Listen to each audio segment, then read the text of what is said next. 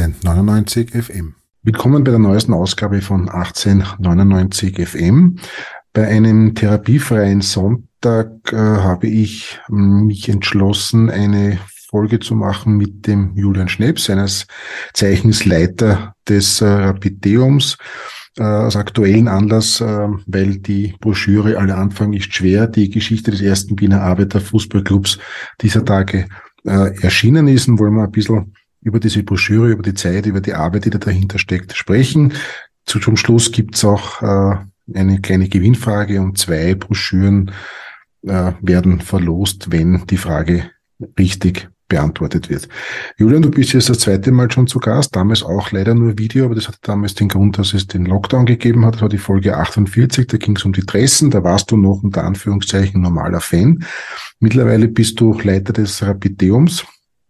Vielleicht erzähl uns ganz kurz, wie kam es dazu, wie war die Übergabe mit dem Laurin Rosenberg und was waren so die ersten Eindrücke, ersten Erfahrungen in dem eineinhalb, knapp eineinhalb Jahren, die du jetzt tätig bist? Ja, servus Heinz, danke erstmal für die Einladung zu der Thematik des ersten Wiener Arbeiterfußballclubs. Ähm, ja, meine Tätigkeit hat jetzt, wie du richtig sagst, im April 2022 begonnen und hat eigentlich schon mit unserer letzten Podcast-Folge indirekt zu tun. Ich habe damals eben dieses Trikotbuch geschrieben zum 120-jährigen Vereinsjubiläum und mich davor schon viel mit Geschichte beschäftigt, sei es bei Forza Rapid-Artikeln oder auch einmal hobbymäßig recherchiert. Es gibt ja, wie wir wissen, viele Hobbyhistoriker beim SK Rapid. Und so ist man in weiterer Folge auf mich gekommen. Der Lauren hat äh, sich dazu entschlossen, äh, eine andere Aufgabe zu nehmen. Und so bin ich dann gefragt, ob ich mir das vorstellen könnte. Mit dem ganzen Führungsmodell, was dann ab 2022 auch wieder möglich war nach den ganzen Lockdowns, die wir hatten. Und so habe ich dann am 1. April begonnen. Ein Monat noch mit Masken und dann eigentlich haben die Führungen mit Mai eigentlich oder Ende April wirklich dann wieder ohne irgendwelche Einschränkungen begonnen. Gut, dann gehen wir gleich ins Thema. Vor einigen Wochen ist die Broschüre aller Anfang ist schwer, die Geschichte des ersten Wiener Arbeiterfußballclubs von 1897 bis 1899 erschienen, gibt es nach wie vor im Fanshop. Ähm, erzähl jetzt einfach, ich lass dich da jetzt einmal freien Lauf. Äh, wie, wie schwierig war es da, diese Zeit, diese zwei Jahre aufzuarbeiten? Recherchen, was hat sich Neues ergeben, was vielleicht jetzt in den letzten Zeit oder in den letzten Jahren vielleicht noch nicht so bekannt war? Ja, erzähl ein bisschen. Also wie hat sich da die Arbeit zu dieser Broschüre äh, gestaltet und wer waren noch so deine Mitstreiter? Also auf jeden Fall bei einer Thematik, die jetzt ähm, aus einer Zeit, wo der Fußball gerade in den Anfangsjahren war in Wien, ist jetzt nicht so leicht, etwas zu schreiben, wie wenn man jetzt über ich sage jetzt zum Beispiel den Steffen Hofmann seine ersten 20 Jahre bei Rapid schreibt. Und einerseits ist wichtig, sich anzuschauen, gibt es vielleicht widersprüchliche Quellen, ist ja auch in der damaligen Zeit sehr leicht äh, möglich. Die meisten Quellen sind dann Tageszeitungen und man kommt auch dann manchmal drauf, ich habe das auch bei einer Sache beschrieben, äh, zum Beispiel Karl Schedi, wie eine, ein Spieler in den Anfangsjahren bereits bei dem Verein, später beim SK Rapid auch tätig, und der sagt, er hat immer an den Tageszeitungen die Aufstellungen weitergegeben. Und allerdings nicht mit den echten Namen. Wenn man sich dann mal die Aufstellungen anschaut, eigentlich kommt man drauf, man kennt keine Abweichung zu den originalen Namen. Also da weiß man zum Beispiel nicht, hat er vielleicht eine falsche Erinnerung an die Zeit damals. Jedenfalls sind wir dahinter kommen, wir hätten jetzt keine Aufstellung, wo es irgendwie andere Namen gäbe, als die, die von den Spielern ohnehin bekannt werden. Und ja, thematisch diese blau-roten Farben, die wieder zu Rapid dann später gekommen sind, erst ab 1995 eigentlich wieder im Verein dann auch eine Sache natürlich, die über die Fans passiert ist. In weiterer Folge seitdem auch gern vom, vom offiziell, von offizieller Seite verwendet. Aus dem so Sachen, wo man auch mit Legenden aufklären möchte, auch in weiterer Folge, um wieder auf eines meiner Themen zurückzukommen, wie kommt es zu den Trikotfarben? Und die sind bei Blau-Rot von der Hutfabrik Böhm übernommen worden. 1897, da war die Fabrik, wo unsere ersten Spieler herkommen, im siebten Bezirk in der Schottenfeldgasse. Es gibt ja auch ähm, Divergenzen. Es war ja eigentlich jahrelang immer, ähm, da war man der Meinung, dass der erste Wiener Arbeiterfußballclub 1898 gegründet wurde. Mittlerweile, seit, seit einigen Jahren, hat man sich auf das Datum 1897 geeinigt, unter Anführungszeichen. Warum kam es zu dieser äh, Divergenz? Ähm, der Domenico Giacomo, der damals das Rapideum ja äh, gegründet hat, der erste Leiter war im Jahr 2011. Der hat dann, eben wirklich sehr tief nachrecherchiert bei vielen Themen und eines davon auch der erste Wiener Arbeiterfußballclub und hat so dann im Niederösterreichischen Landesarchiv eben die Urkunde gefunden, dass die Gründung bereits 1897 stattfand und nicht 1898. Warum die Annahme war, da gibt's jetzt, denke ich, zwei Gründe dafür. Einerseits, weil ähm, aus dem Jahr 1898 äh, in den Tageszeitungen eine Suche nach Spielern bekannt ist. Das war im Mai 1898. Und genauso dann die ersten Spiele haben erst recht spät begonnen. Wenn man jetzt bedenkt, der Verein ist im Juli 1897 gegründet worden. Das erste Spiel erst im September 1898. Das heißt, da ist doch einiges an Zeit vergangen. Und das war das Datum, wovon ich annehme, dass man deshalb vom Jahr 1898 ausging, weil eben das erste Spiel stattfand man sich vielleicht diese lange Zeit zwischen Gründung und ersten Spiel nicht vorstellen konnte. Was 1897 auch der Fall war, äh, die Heimat von Rapid war damals die Schmelz, also der Exerzierplatz des Kaisers.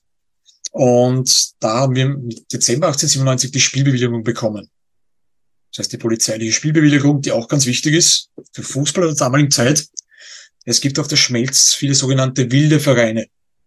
Zum Beispiel die Rudolfsheimer Sparta, von der auch dann auch Spieler zu uns wechseln.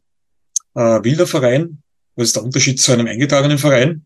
Man durfte auf der Schmelz Fußball spielen zu gewissen Zeiten. Auch der Karl Schedivi, der, dem ich auch einen äh, gewissen Raum in der Broschüre widme, der war bei einem dieser wilden Vereine oder auch halt hobbymäßig hat er dort gespielt und hat dort eine Anzeige erhalten. Also das war damals nicht so einfach, irgendwo hinzugehen, Fußball zu spielen, wie man es heute auf der Schmelz machen kann. Ähm, gut war es oder sicher war man erst, wenn man einen offiziellen Verein angehört hat, der auch polizeilich bewilligt war. Wie darf man sich das Vereinsleben vorstellen damals 1897, respektive auch in welcher Zeit äh, hat das stattgefunden? Österreich war damals noch Doppelmonarchie. Ähm, wie haben die Spiele ausgesehen? Also ich glaube, das gab ja keine Tore, das wurde teilweise ja auch noch mit, mit ja, Hüten oder Kleidungsgegenständen abgesteckt. Wie darf man sich das, wie gesagt, das Vereinsleben, die Zeit und auch die Spiele als solches äh, vorstellen damals? Also generell erst einmal schon die Namenswahl. Der erste Wiener Arbeiterfußballclub. Arbeitern damals nicht unbedingt wohlwollend entgegengetreten worden. Auch durch die damals noch recht junge gerne mal mit der noch jungen Sozialdemokratie ähm, in Zusammenhang gestellt worden. Das war das erste Mal. Und vor allem, man hat auf dem Exerzierplatz des Kaisers gespielt. Also wo Kaisers Reiter durchgeritten sind. Man hat sie dann wirklich auf der Schmelz, ähm, so ist es überliefert, einfach den Platz ausgesucht, der von den Reitern am wenigsten niedergetreten worden ist. Man muss denken, die Schmelz ist heute noch ein sehr großes Gebiet mit Kleingärten, ähm, Teil der Sportuniversität, der Askeplatz, also ein großes Freizeitgebiet. Und damals war das Gebiet aber noch größer, ging bis zur Stadthalle runter. Ja, wollte ich gerade sagen, ganz kurz unterbrechen. Wenn man das äh, den Leuten, die das hören, wo hat das stattgefunden? Also was ist da heute, dass man sich vielleicht ungefähr räumlich ein bisschen vorstellen kann? Also einerseits, was heute noch besteht, ist ja die Radetzky-Kaserne am nördlichen Ende der Schmelz, schon im 16. Bezirk. Und auf der anderen Seite ähm, nehmen wir jetzt auf der Südseite den Meiselmarkt her. Das sind diese, sage ich jetzt mal quasi Ränder, des, äh, der Schmelz heute. Und es ist, wir haben das auch untersucht, dass es gibt da wirklich oftmals steht, die Spiele finden heute bei der Radetzky-Kaserne statt oder auch beim Wasserreservoir, also der heutige Meiselmarkt. Spät, später mal der Gassenmarkt oder noch der Rudolfsheimer Sportplatz angrenzt und dann auch heute der Hallenmarkt des Meiselmarkts, der seit den 1990er Jahren so ist. Spielaufbau, ganz kompliziert. Äh, die Spieler haben nämlich vom Gasthaus Hilgard in der Märzstraße schon vor dem Spiel ein Kilometer lang die ganzen Spielutensilien her, herbringen müssen. Da reden wir also nicht nur von Dressen, sondern wirklich auch die Utensilien, um die ganzen Tore aufzubauen. Also wirklich auch Stangen dann, Seile. Das haben sie alles schon einen, Meter, einen Kilometer hertragen müssen und nach dem Spiel natürlich auch wieder zurücktragen. Also man war schon vor dem Spiel wahrscheinlich ein bisschen entsprechend ein bisschen K.O., bevor das Spiel überhaupt erst begonnen hat. Und ja, mit einem heutigen Fußballalltag überhaupt nicht vergleichbar. Die Dressen mussten sie sich selbst kaufen noch. Ganze Spielerkleidung. Heute, wie wir wissen, liegt das alles vom Zeugwort dort und dann beginnt das Spiel, kann man sagen. Das waren noch wirklich ganz andere Zeiten. Und einen Fußballplatz wie heute hat es damals überhaupt in der Form nicht gegeben. Ähm, man weiß ja, dass die, äh, der erste Wiener Arbeiterfußballclub meines Wissens nach kein einziges Spiel gewonnen hat. Äh, was weiß man über die Spiele, über die Spieler äh, von damals? Weil Ligasystem hat sie in dem Sinn ja noch keines gegeben. Was weiß man heute noch über die Spiele, beziehungsweise auch, was hast du vielleicht oder deine, du, deine Kollegen im Zuge der Recherchen da vielleicht Neues erfahren, was man vielleicht bis dato noch nicht so wusste? Also von den Spielen, was ich vorhin schon erwähnt habe, ähm, es gibt natürlich bei einigen Spielen auch noch Aufstellungen überliefert oder manchmal liest man dann bei der Zuschauerzahl zum Beispiel sehr allgemein gehalten zahlreicher Besuch, wo man sich jetzt sonst nichts drunter vorstellen kann oder guter Besuch. Und ja, Heimspiele klarerweise am Schmelzer Exerzierplatz noch bis 1902 auch bei Rapid der Fall gewesen. Und Auswärtsspiele, der WRC-Platz in Prater zum Beispiel, das Inundationsgebiet, äh, das äh, Überschwemmungsgebiet nahe der Reichsbrücke, die Jesuitenwiese, der Sportplatz in der Glau oder auch die Hohe Warte, nämlich dort war eigentlich das offizielle Debüt des Vereins am 18. September 1898 das Kaiser Franz Josef Gedächtnisturnier. Und da ist er trotzdem schon überliefert, damals auch ähm, Spielung gedauert zweimal zehn Minuten. Bei Bedarf gibt es auch Verlängerungen mit fünf Minuten und die Mannschaftsgröße sechs gegen sechs Spieler. Also nicht zwingend elf gegen elf. Und bei dem kleinen Turnier trotzdem, es wird schon geschrieben, die Mannschaft ist zwar unterlegen, aber man zeigt schon einen großen Einsatz, auch bis zur letzten Sekunde, obwohl man scheinbar aussichtslos, aussichtslos hinten liegt.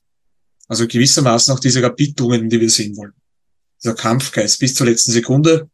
Und den merkt man eigentlich schon auch ähm, in den ersten Spielen und vor allem auch in der Berichterstattung.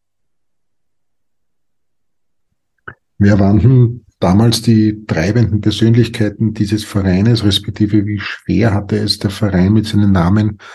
Du hast es ja schon kurz angesprochen, das war ja damals, äh, ja, das Wort Arbeiter ja, wie soll ich das formulieren? Äh, ja, also auch im Zusammenhang mit einem Fußballclub, da wird ein Verein nicht so wahnsinnig gern gesehen. Was waren denn so die Schwierigkeiten oder was waren noch so die, die, die Persönlichkeiten, die das, diesen Verein damals geprägt haben? Beziehungsweise vielleicht Persönlichkeiten, die dann auch im Laufe der Zeit dann später auch noch äh, unter dem Namen SK Rapid vielleicht noch tätig waren. Mhm.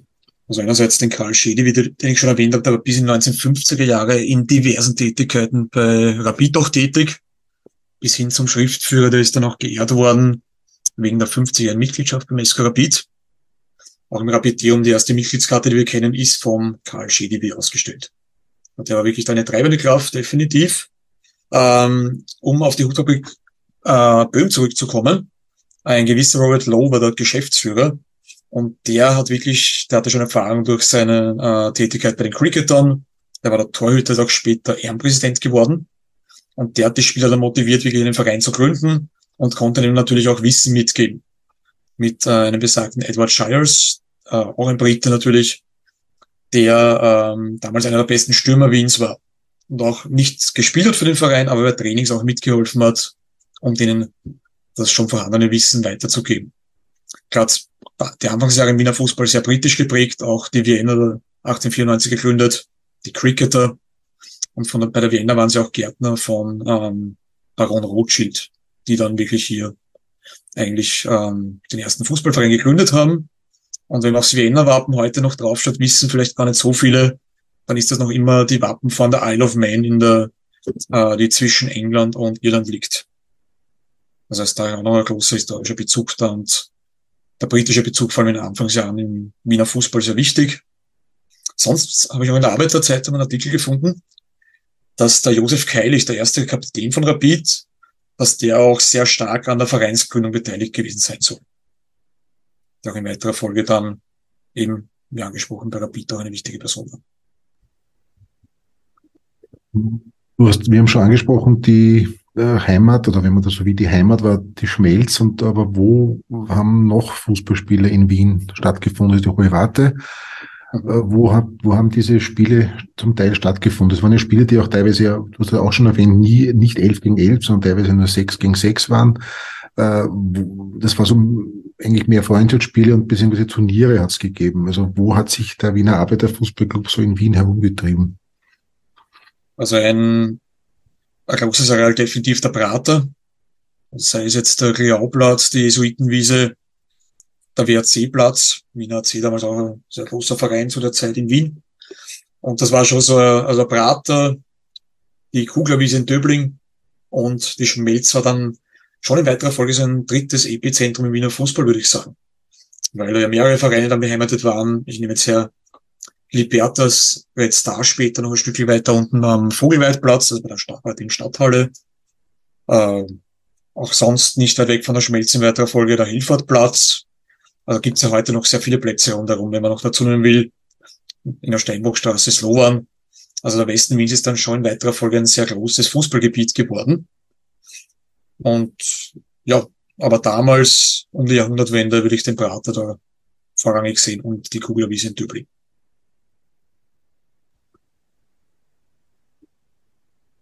Wie kam es jetzt, äh, ich fange wieder ein bisschen von vorne an, wie kam es überhaupt zu der Idee, äh, diese Zeit so intensiv noch einmal aufzuarbeiten?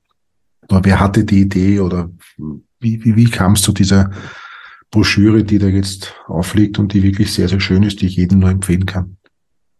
Also für mich ähm, war damals schon klar, also einerseits mich interessiert die Geschichte auch aus, sage ich ganz offen, aus persönlichen Gründen, weil ich immer im 15. Bezirk gewohnt habe. Ähm, wird das damals begonnen alles und auch wie jetzt im Wiener Fußball begonnen. Unser Verein, der halt beginnt eigentlich als ein Team, das kein Spiel gewinnt und wird im weiteren Fall österreichischer Rekordmeister, also eigentlich wie aus einem Märchen, kann man fast sagen. Und es gab aber noch kein äh, offizielles Schriftstück, das nur diese Geschichte behandelt, also wirklich nur diese ersten knapp eineinhalb Jahre. Und da waren wir uns dann der Meinung, wir machen jetzt eine, die dritte Broschüre inzwischen nach der, nach dem Metropa Cup Sieg und die Broschüre zum deutschen Meistertitel 1941, eben zum ersten Wiener Arbeiter Fußballclub. Und denke, wir haben da noch einiges Neues herausgefunden. Zum Beispiel auch was vielleicht, oder auch mir zumindest nicht bekannt war, der William Goldschmidt, der in der Rapid-Geschichte seit Rapid-Gründung auch viel bekannt ist als äh, Sekretär des SK Rapid und auch die Person, die für den Namenswechsel damals zuständig war, 1899 dass der auch bei, beim ersten Arbeiterfußballclub ein Spieler war. Also der scheidet auf dem Spielerbankett auf und in weiterer Folge 1890 Sekretär des SK Rapid. Die ähm, Sekretärsadresse ist ja gleichzeitig auch die Postadresse in den ersten Jahren. Beim Goldschmidt dann im zweiten Bezirk und beim ersten Arbeiterfußballclub in der Hasenstraße im 16. Bezirk. Gibt auch eine Namensgleichheit zur heutigen Rapidmannschaft, nämlich der Sekretär damals war der besagte Leopold Burgstaller. Und genau, erste Postadresse auf der Schmelz gab es ja dann wirklich, es gab den Platz einfach aber weit weg von Büros oder irgendwas, genauso am Rudolfsheimer Sportplatz. Und deshalb erste Postadresse war noch in Otterkring im 16. Bezirk, in der Hasenstraße. Es gibt ja kein, oder ich hoffe, ich bin jetzt richtig informiert, kein offizielles Wappen. Das Wappen, das da so kursiert, ist ja angelehnt an die Hutfabrik Böhm. Ähm, und man geht ja auch davon aus, dass aufgrund der Hutfabrik Böhm auch dieses Rot-Blau für die ersten Jahre auch noch beim SK Rapid die, die Clubfarben waren. Wobei wie, sowohl bei Rot-Blau als auch bei Grün-Weiß gibt's ja eigentlich keine 100% fix überlieferte ähm, Quelle, die sagt, warum genau diese Farben gewählt wurden. Es gab dann bei Grün-Weiß gibt's die Straßenbahnfarben und so weiter. Also alles so ein bisschen Mythen und, und, und Legenden. Wie, wie hat sich das in deiner Recherche äh, dargestellt? Also bei Blau-Rot gehen wir schon sehr stark davon aus, als Rapideum, dass die Farben von der Hutfabrik entnommen wurden. Also aus deren, aus deren Firmenlogo. Bei Grün-Weiß realistischerweise äh, das Bezirkswappen von Rudolfsheim 1906 der Wechsel erfolgt. Innenfarben grün-weiß unter anderem äh, gestaltet. Ist wahrscheinlich realistisch, dass die Straßenbahn, natürlich eine schöne Geschichte ist. Bis 1907 die Straßenbahnen in der Monarchie eben noch mit ähm, Signaltafeln, also mit Farben und nicht mit Nummern ausgestattet. Und in der heutigen 49er, der damals auch zum bereits Rudolfsheimer Sportplatz fährt, ab 1903 dann der, der Platzwechsel erfolgt. Und da hat die Straßenbahn eben diese grün-weiß-grün quergestreifte Signalscheibe.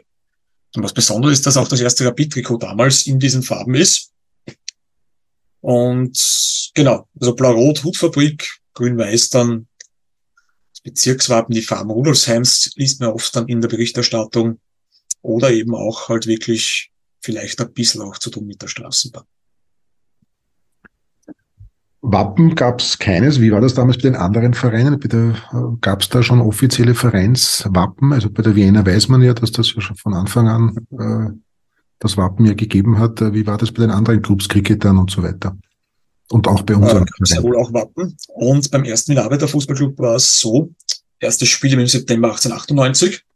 Und äh, es gibt eine Überlieferung, die wir auch da in der Broschüre angeführt haben, dass im November 1898 noch über ein Abzeichen bei der Versammlung diskutiert werden sollte. Leider gab es dann später nichts mehr dazu, ob da irgendwas passiert ist oder bespro was besprochen wurde.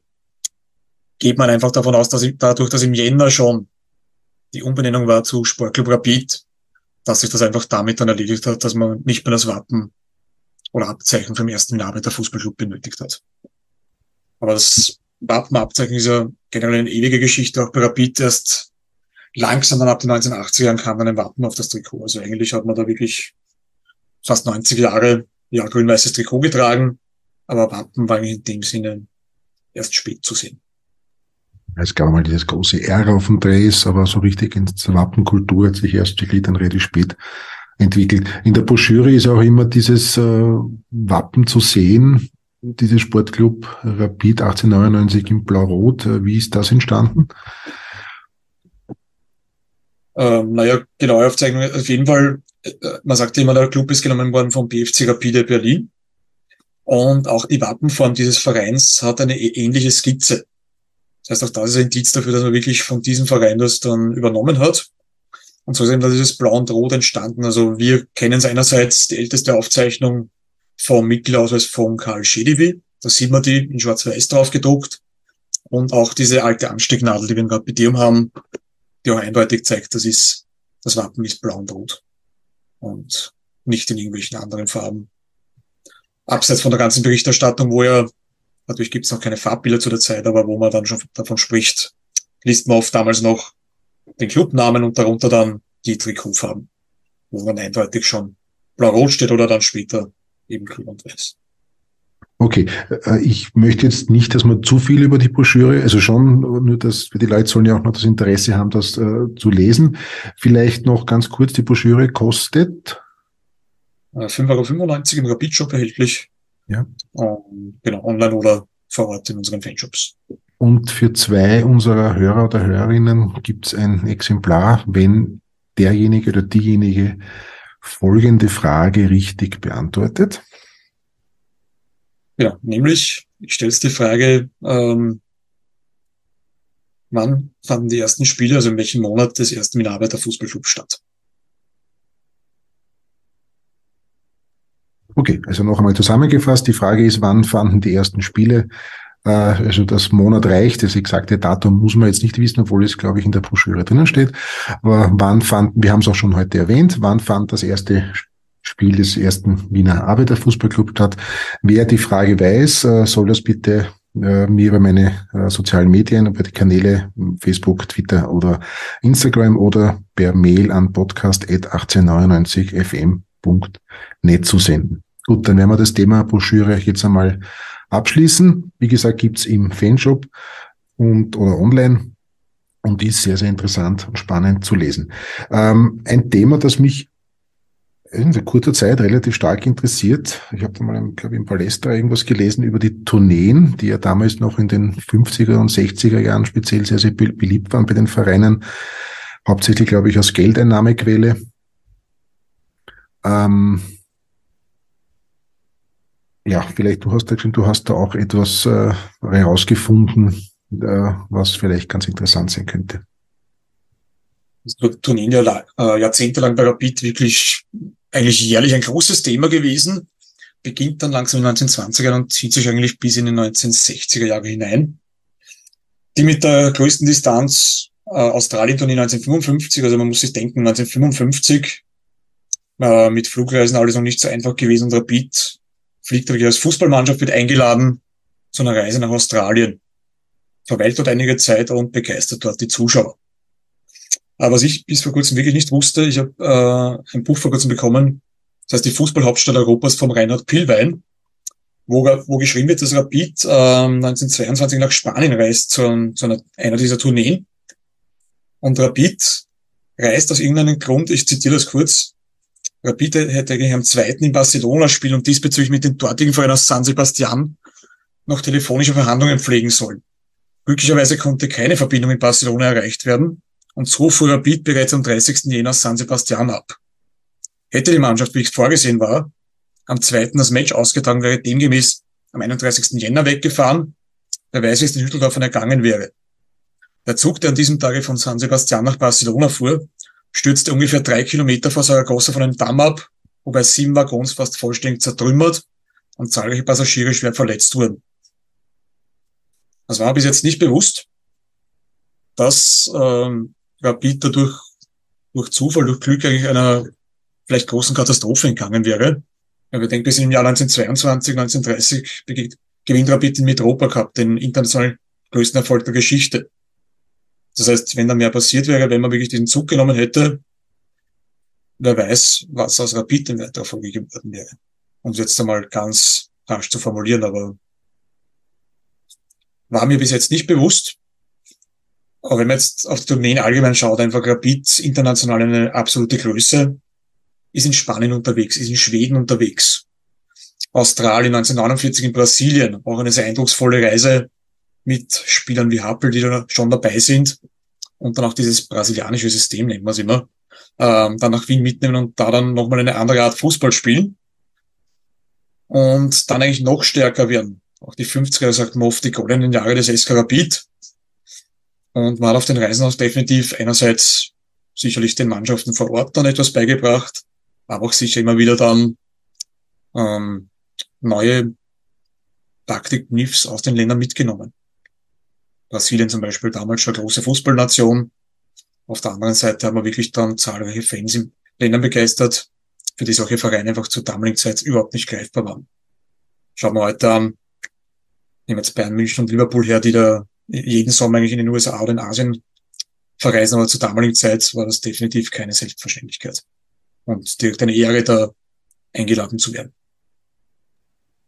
Gut, heute ist das ja eher mehr ein bisschen Marketing-Instrument, um dort in den Ländern bekannt zu werden, Dressen zu verkaufen etc. Damals war das schon für, die, für Clubs, glaube ich, wie Rapid auch eine finanzielle Sache, wenn man dort, äh, glaube ich, gutes Geld verdient hat für damalige Zeiten. Sportlich natürlich, und sportlich natürlich auch interessant, weil das ja Vereine waren, mit denen man sich ja sonst in der Regel nie messen konnte, weil Europapokal in dem Sinn gab es ja noch nicht so ausgebreitet wie heute. Und internationale Spiele waren ja vielleicht noch wesentlich seltener, als sie heute sind. Also auf jeden Fall, und du erwähnst ja schon Europacup, der erst 1955 beginnt. Und das ist eigentlich dann auch, auch der Zeitpunkt, wo es dann langsam mit den Tourneen aufhört, weil einfach die Zeit nicht mehr da ist es beginnt dann auch 1959 das Stadthallenturnier. Auch nicht zu verachten, das natürlich auch dann, äh, sagen Sie einmal, Zeit und Energie gekostet hat. Und mit dem Europacup beginnt dann langsam auch einerseits wirklich das Merkel in den Fußball hineinkommt international in Europa. Auf der anderen Seite aber auch im Verhältnis der Abstieg des österreichischen Clubfußballs. Also Rapid hat dann noch Erfolge. Real Madrid 1968, um einen zu erwähnen. Aber insgesamt merkt man dann doch schon, dass die großen Länder, Spanien, Italien, Deutschland, dass die Schere dann doch größer wird zu Land wie Österreich, das er davor doch mit vielen Vereinen über Jahrzehnte hinweg aufgetrumpft hat. Ich habe mir vorgenommen, dass das Thema Tourneen und die Geschichte von Rapid im Europacup mal eine eigene Folge wird, wo wir vielleicht auf ein paar Details und Spiele vielleicht noch besonders eingehen, die vielleicht schon ein bisschen in Vergessenheit geraten. Ähm, also wird das Thema glaube ich, haben uns ja ausgemacht, dass wir noch einmal ein bisschen mehr im Detail besprechen. Ich glaube, dass du musst, bist auch so nett und recherchierst dann noch ein bisschen, damit wir da spannende Dinge zum Erzählen haben. Ähm, kommen wir jetzt schon langsam zum Ende dieser kurzen, kurzen Ausflug in die Rapid-Geschichte. Äh, gehen wir kurz in die Gegenwart. Rapideum, was ist da in den nächsten Zeiten, nächster Zeit geplant? Ähm, irgendwelche Sonderausstellungen, irgendwelche Aktivitäten? Ja, es naht ja das äh, Vereinsjubiläum 125 Jahre Beat mit großen Schritten. Gibt natürlich viele Pläne unsererseits, ähm, was jetzt neu ist seit der Woche, um ein bisschen auch Aktualität drin zu haben. Der Torschützenkönig-Pokal von Guido Burgstaller. den er als erster Spieler seit 13 Jahren gewonnen hat. Sonst Trainervertrag von Max Merkel ist was Neues im Rapideum, auch ein ganz besonderes Dokument, weil man solche Verträge aus den 1950ern auch nicht alltäglich in die Hände bekommt. Und ja, auch ein bisschen vielleicht digitaler zu werden in der Zukunft, aber werden wir dann alles in den nächsten Monaten entsprechend präsentieren. Aber an Ideen mangelt es uns definitiv nicht, um noch mehr mit der Geschichte von Rapid in Zukunft zu machen. Aber der nächste äh, Schwerpunkt oder die nächste äh, große Herausforderung ist das 125-jährige Vereinsjubiläum. Genau. Nämlich an, da wird es im Jänner dann wieder entsprechend äh, beginnen, Aktionen oder Veranstaltungen zu geben. Genau, richtig. Ja. Genau. Jetzt möchte ich aber noch ganz kurz auf ein aktuelles Thema eingehen. Wir, wir reden da gerade unmittelbar nach diesem Desaster gegen Hartberg. Das lassen wir jetzt aber weg. Ähm, wir reden sehr gerne, ich rede auch sehr gerne über die Vergangenheit des SK Rapid. Die Frage, die ich mir stelle und die vielleicht du mir auch irgendwie wahrscheinlich auch nicht hundertprozentig beantworten kann, aber lebt der ganze Verein Rapid zu sehr in der Vergangenheit? Das ist natürlich eine schwierige Frage, gerade dir zu stellen als äh, Leiter des Rapid-Museums, aber du bist natürlich auch interessiert, dass Rapid aktuell erfolgreich ist. Aber leben wir manchmal nicht doch etwas zu sehr in der Vergangenheit? Ich weiß, dass da unterschiedliche Stimmen gibt, gerade wenn es dann vielleicht mal nicht so läuft, lese ich das selbst oft oder öfter als nach einem Sieg dann, dass der Verein so sehr in der Vergangenheit lebt. Aber ich denke mal, wir sind ein Fußballverein, wird 125 Jahre alt. Und ich habe es auch in der Broschüre so beschrieben, also ohne diesen Anfängen, wo man nicht mal einen Sieg gehabt hat, wo keiner dachte, dass wir mal österreichischer Fußballrekordmeister. Ohne den gäbe es auch den SK Rapid in der, in der heutigen Zeit nicht. Und deswegen, ich, ich sehe die Vergangenheit immer als sehr wichtig. Aber natürlich darf man nicht ähm, als gesamter Verein nicht darauf vergessen, auf die Gegenwart und auch in die Zukunft zu schauen. Und ich glaube, dass das auch, ähm, vor allem auch beim Ju im Jubiläum sehr gut gelingen wird. Aber natürlich für mich als Rapidionleiter Vergangenheit ist wichtig. Vor allem, wir haben ja auch viele Vereinslegenden, die bei jedem Spiel anwesend sind und die schon vor, vielleicht vor 50 Jahren schon bei Rapid gespielt haben und trotzdem immer gewisse Popularität hat. Also ich glaube, man kann das, die Vergangenheit, die Gegenwart und die Zukunft auch bei einem Traditionsverein wie Rapid sehr gut verschmelzen und wo alle drei Zeiten eigentlich sehr wichtig sind. Eigentlich ein sehr schönes Schlusswort, aber mir ist jetzt gerade aber trotzdem noch kurz was eingefallen. Noch einmal ganz kurz auf den Wiener Arbeiterfußballclub zurückzukommen. Gab es in diesen zwei Jahren eigentlich auch die Gefahr, dass es diesen Club dann eigentlich gar nicht mehr geben wird? aufgrund der Umstände, der vielen Niederlagen, dass man vielleicht das ganze Projekt irgendwie sagt, äh, es hat keinen Sinn, lassen wir es? Gab schon Krisensitzungen, die es aber auch dann noch als Eskarabit gab. Ähm, als Eskarabit haben wir dann im März 1899 den ersten Sieg gefeiert, ein Sieg gegen Wien Dobona. Und dann ging es ja mit den Niederlagen schon noch eine Zeit lang so weiter. Vielleicht nicht bei dem Ausmaß dessen, aber man sagt beim ersten Wiener Arbeiterfußballclub noch als hohe Niederlage als Synonym das Arbeiterresultat ist dann auch ähm, rückblickend noch bei Festschriften von Rapid zu Jubiläen zu lesen. In der Berichterstattung hört es dann langsam auf, wo diese 0 zu 20 Niederlagen ist dann ähm, auch als Arbeiterresultat genannt worden. Das heißt, die hohen Niederlagen, ein bisschen hat es noch gedauert, aber dann ab, also 1902, 1903, da wo man auf den Rudolfsheimer Sportplatz übersiedelt, merkt man langsam mit, aus der Mannschaft wird was. Und dann ist von einer Auflösung oder gar einer Fusion vielleicht, die es auch bei uns nie gab, keineswegs die Rede. Lieber Julian, dann sage ich danke, dass du dir heute trotz dieses 0 zu 1 gegen Hartberg Zeit genommen hast, ein bisschen noch über die wirklichen Anfänge unseres Vereines zu sprechen. Ähm, mehr Details gibt's wie gesagt, in der Broschüre, die ist im Fanshop erhältlich, aber auch im Museum äh, oder glaube ich auch Spieltagsführungen sind ja auch wieder seit langer Zeit wieder möglich. Und äh, in diesem Sinne, Julian, noch einmal danke wünsche dir so. weiterhin viel Erfolg, viele, viele Erfolge auch beim Recherchieren, dass immer wieder so ein paar kleine Neuigkeiten, die man bis dato nicht gewusst hat, doch ans Tageslicht kommen. Äh, meinen Hörern, Hörerinnen kann ich nur empfehlen, bitte geht's ins Museum, auch wenn viele sagen, wir leben zu sehr in der Vergangenheit, aber die Geschichte des SK Rapid ist extrem spannend und auch sehr, sehr verwoben und verbunden mit der Stadtgeschichte. Also so gesehen zahlt sich das auch aus und nehmt auch Leute mit, die vielleicht nicht oder noch nicht mit dem Rapid-Virus befallen sind. So, dann bedanke ich mich jetzt beim Zuhören noch einmal beim Julian und bei meinen Hörern und Hörerinnen und wünsche wie immer eine schöne Zeit. 1899 FM.